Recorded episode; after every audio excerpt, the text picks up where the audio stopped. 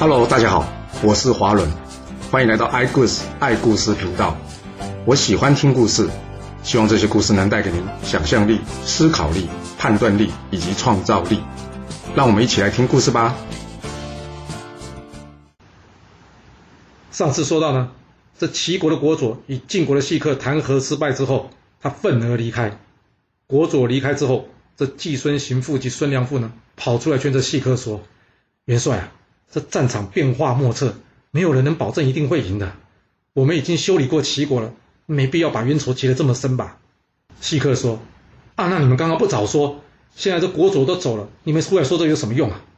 季孙行父与这孙良父说：“哎，元帅要是你同意了，我们两个试着去把他追回来看看吧。”细客沉思了一会之后，他点点头：“嗯，好，去吧。”季孙行父呢，与这孙良父呢，赶紧上车去追这国佐。他们两人一路追追追追追，追了十多里之后呢，才追上这国佐。国佐问他们：“你们俩来这做什么？”季孙行父与孙良夫说：“哎呀，我们两个呢，其实也希望大家能和解。所以呢，你刚刚离开之后呢，我们问了细客的意思啊。细客说他也不反对和解啊，只是这次出兵是晋侯的意思，他不敢随便答应和谈，免得回去之后被晋侯处罚，所以呢，才开出无理的条件了。我们两人跟他说，晋侯这边呢，我们愿意帮忙说明。”所以呢，这西哥才答应了，让我们过来找你了。你齐国决定怎么样？还要和解吗？国主说：“若不更改我家主公条件，我们当然愿意和解啊。”最后，晋、鲁、魏、齐四国讲和，并且共同歃血定盟，结束了这场安之战。当然了，冯丑富也被放回齐国了。齐秦公感念这冯丑富的忠心，回国之后将他升为上卿，并且发愤图强。准备找这晋国报仇。这晋国原先是可以借此一战威震中原的，不过却在这细客先是无理要求，后又草草定盟的操作之下，竟然再一次呢错失了称霸中原的机会啊！而更糟糕的是什么？由于晋国担心将来齐国会来报复啊，他索性叫这鲁卫两国呢，把齐国归还的土地呢，再送还去给齐国。哇，这举动可是伤透了这两位小老弟的心呐！还有更惨的嘞！这战后呢，晋景公派公硕前往周天子那里去献上战俘及战利品，但却被这周定王给打脸了。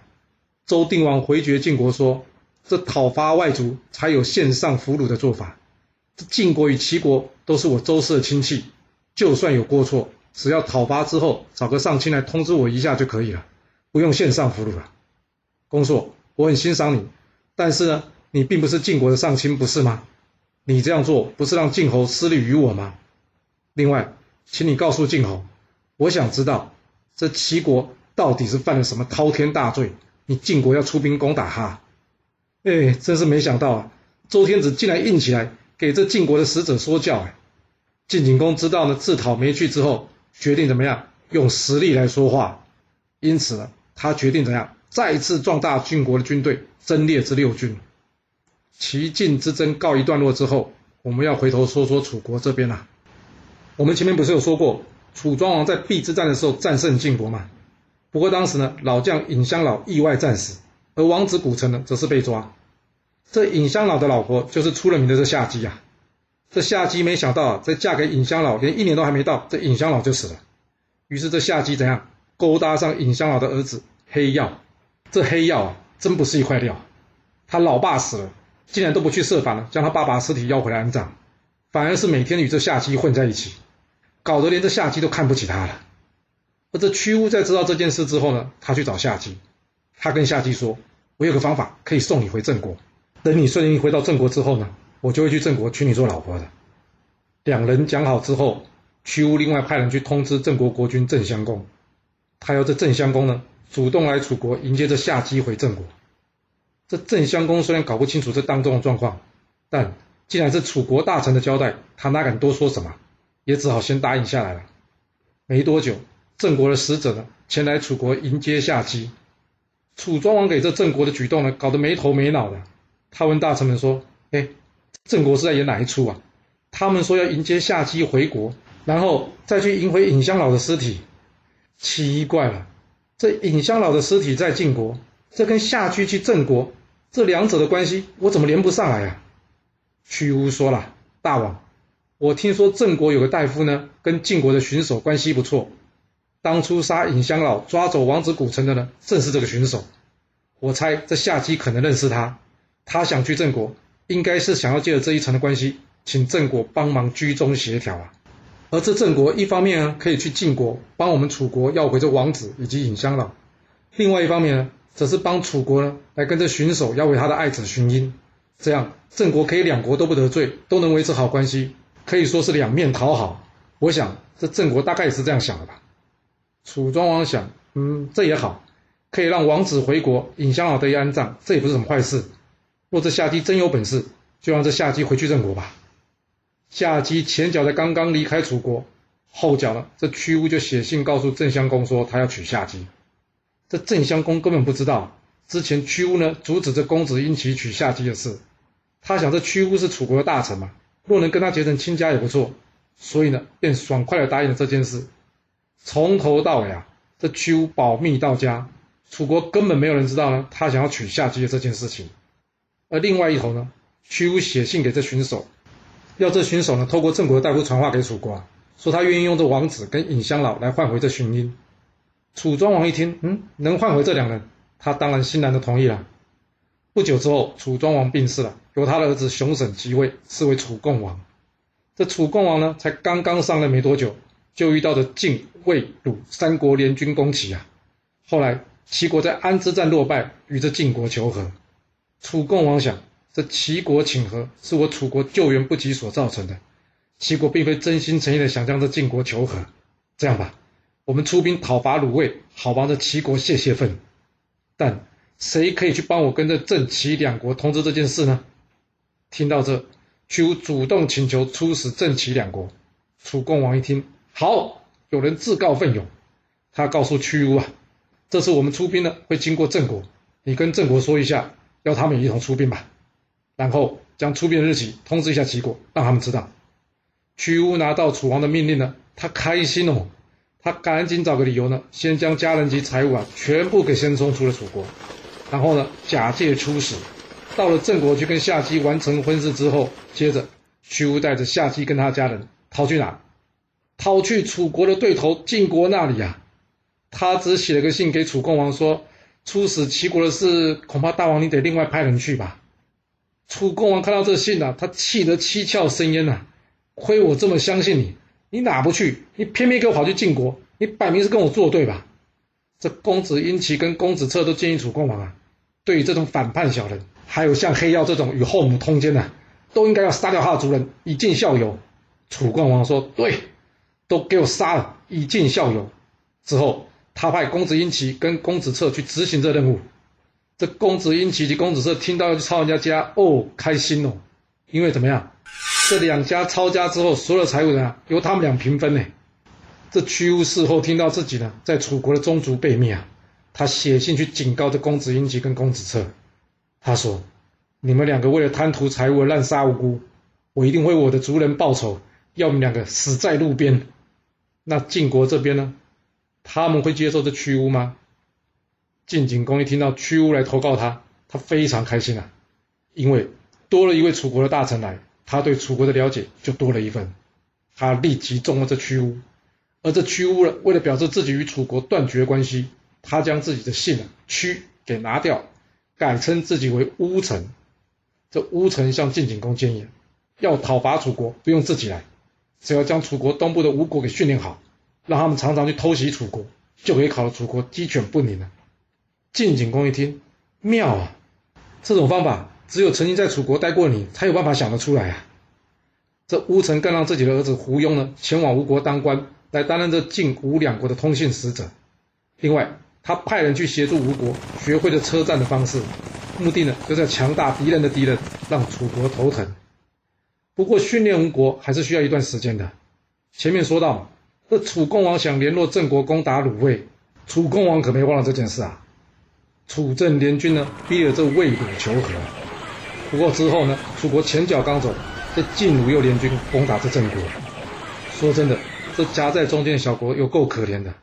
夹在两大国中间呢，每天打打杀杀，日子完全没有终点了。不久，郑襄公病死，由着郑悼公即位啊。因为郑国与许国爆发土地争夺的纷争啊。郑悼公觉得楚王的判断不公平，所以一气之下，他又投靠着晋国了。同一年，这细客因为手上的箭伤发作啊，而失去一条手臂。在他告老还乡之后呢，改由这栾书担任中军元帅。这时晋景公想，这齐国、郑国现在都加入我晋国的阵营了，我的功业应该可以比得上我先君晋文公了吧？想着想着，他整个人都飘了起来。不过会飘起来的，除了是神仙，还有什么？还有就是阿飘了。所以会飘起来，不一定都是好的。得意忘形的晋景公啊，开始每天游玩。有了这个晋景公的影子了，他不理朝政，结果导致赵同、赵瓜诬赖他哥哥赵婴齐，并且呢将这赵婴齐赶去齐国，他没去处理。接着他重用这小人屠岸贾与他每日玩乐。我们之前有说嘛，这赵川想要杀这屠岸贾，但呢却被这赵盾拒绝了。屠岸贾自己也很明白自己处境啊，不过因为赵氏的势力太大，他一直隐忍不发，并且暗中结合栾氏跟细氏以求自保。终于。他又混到国君宠臣的位置啦。一天，这晋国无缘无故发生山崩，这晋景公呢想找人来算一算，看看到底发生了什么事。屠岸贾知道这件事之后呢，他事先收买这算命的，他有这算命的跟晋景公说，会山崩是因为有该被处罚的人处罚没有到位。晋景公一听，奇怪，我上任都还没有处罚过人呢，怎么会有处罚没有到位这种说法呢？屠岸贾在旁嚼舌，跟人说：“主公，这不见得是你的问题啊，搞不好是先君的问题。”晋景公说：“那这跟先君有什么关系啊？哎，你说清楚一点吧。”屠岸贾接着说：“啊，主公，这赵盾弑君啊，可是清楚的记载在我晋国的史册之中啊。但这弑君的凶手不但没被处罚，他的家族还鸡犬升天。您说，先君这处罚是不是没有到位呢？”晋景公一听，有，有点道理哦。加上这邲之战呢，就是这赵同、赵夸这帮人不听将令，才导致我晋国兵败如山倒，最后搞得丧失鲁国。嗯，看来得好好处理这赵氏一族了。不过这赵氏势力太大，嗯，对了，先问问看韩厥的意见吧。听说这个人很公正。韩厥一听到晋景公呢想要办赵盾弑君的罪，他立刻回复晋景公说。这晋灵公在桃园被杀，所有人都知道是赵川干的，跟赵盾又没关系。赵氏一族对晋国功劳甚大，主公若是无故诛杀功臣之后，我担心对晋国不是好事啊。主公啊，你不要随便听人乱说，就伤害功臣之后啊。晋景公听完点点头说：“嗯。”但是他并没有采纳韩厥的话，他想说问一个人不准，我看得再多问几个看看好了。听到这也知道。晋景公并不是在询问大臣的意见，而是在寻求大臣的背书。有的时候啊，有人在问你意见的时候啊，他并不是真的想听你的意见，而是希望你对他的想法表示同意而已。那晋景公该找谁来问这问题呢？屠岸贾建议他，这赵氏势力强大，这问题应该问晋国其他的大家族，看看他们的意见。晋景公一听，哎，这说法有点道理哦。于是他请栾书、细齐两个人来问话。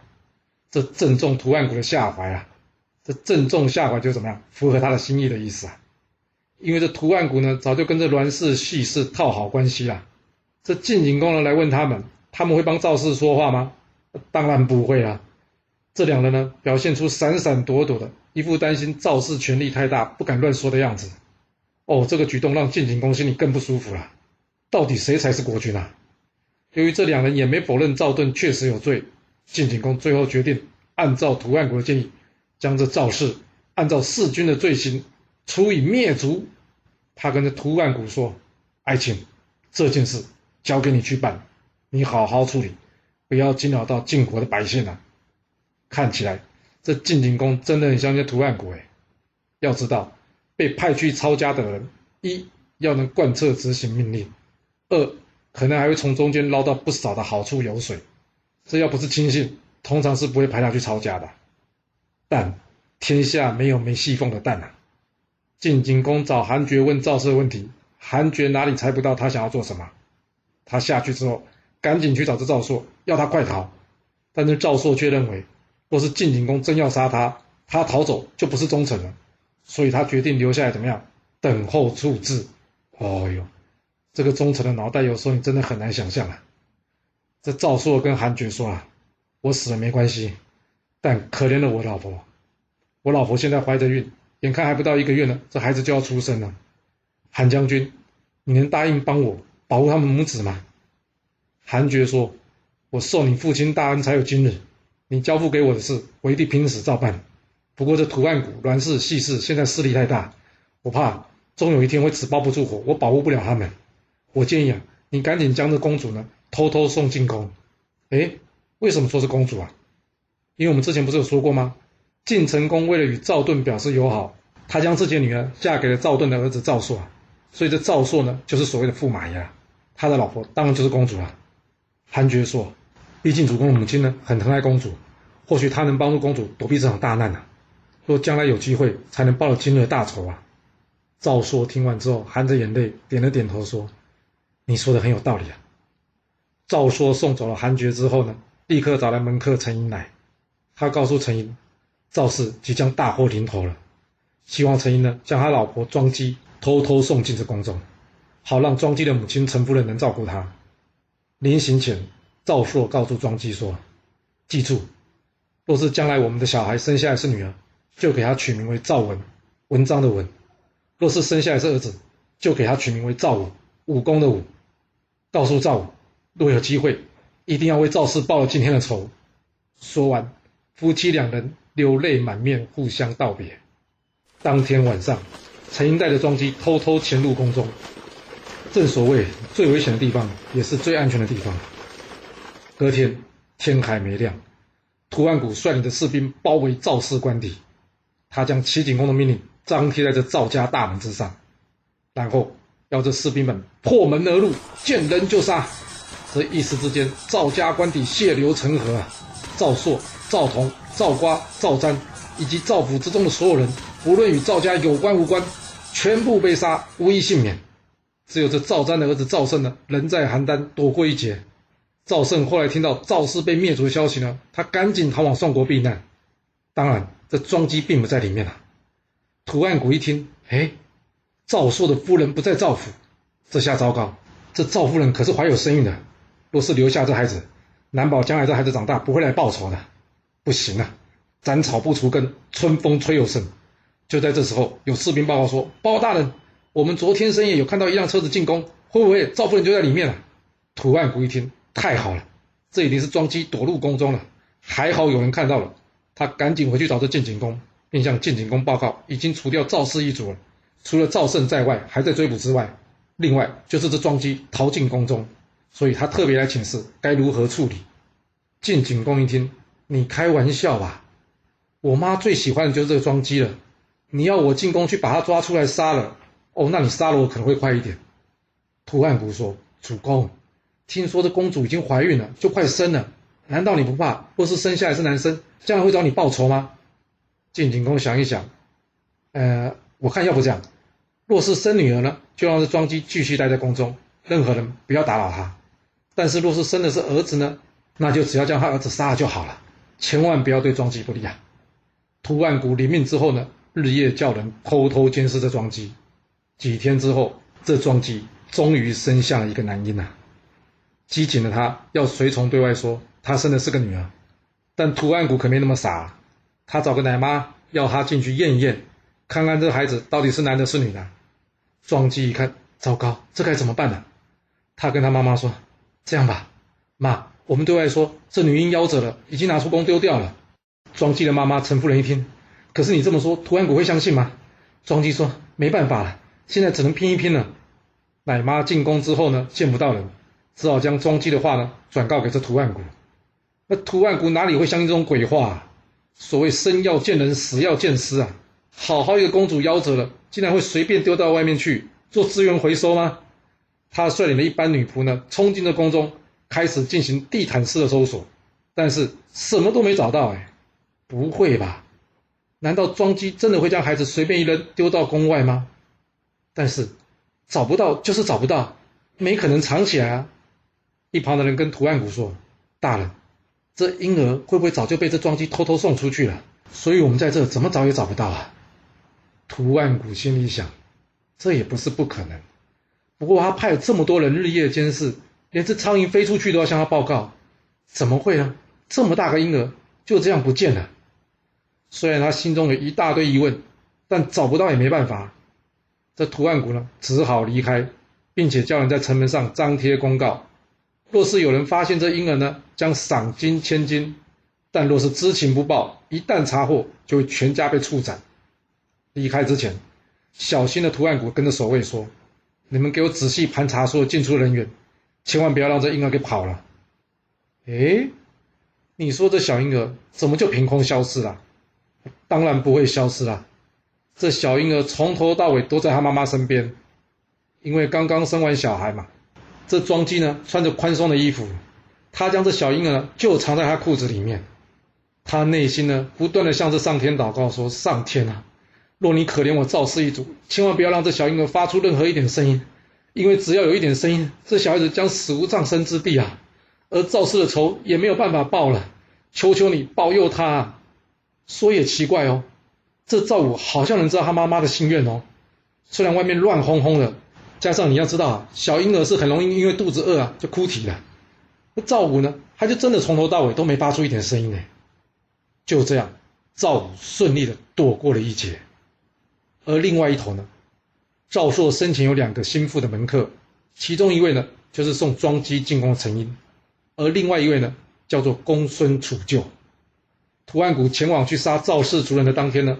公孙杵臼跟着陈英说：“陈英，要不要我们一同去赵大人那？”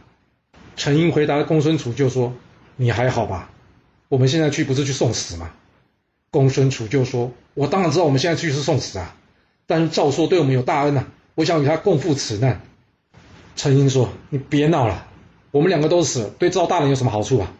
我跟你说，昨天晚上赵大人要我将赵夫人送进宫里避难，你也知道这赵夫人就快临盆了，临盆是什么？”临盆就是要生小孩啊！这陈英说：“若是赵夫人能生下一位男婴，这赵氏的仇就有机会报了。我们两人与其去白白的送死，还不如想办法怎么救这赵氏孤儿啊！”公孙杵臼一听，啊，原来赵大人还有孩子啊！那好，我一定会拼死保护他的。公孙杵臼及陈英，他们两个人要怎么样救赵武出宫呢？还有，他们真的能保护赵武吗？这赵家的仇能报吗？这故事会如何的发展呢？我们要到下次才能跟各位说喽。好了，今天就先说到这。若喜欢我的故事，记得动动您的手指，给我五星评价，或是追踪、订阅以及分享哦。当然，也欢迎您留言分享你对这一集的想法，或是你也可以请我喝一杯咖啡或是饮料，让我有持续创作的动力。其实历史。就是顶层阶级的生活记录，了解他们的思考方式以及作业模式，才有机会改变您的未来。谢谢您来听我说故事，我们下次再见喽。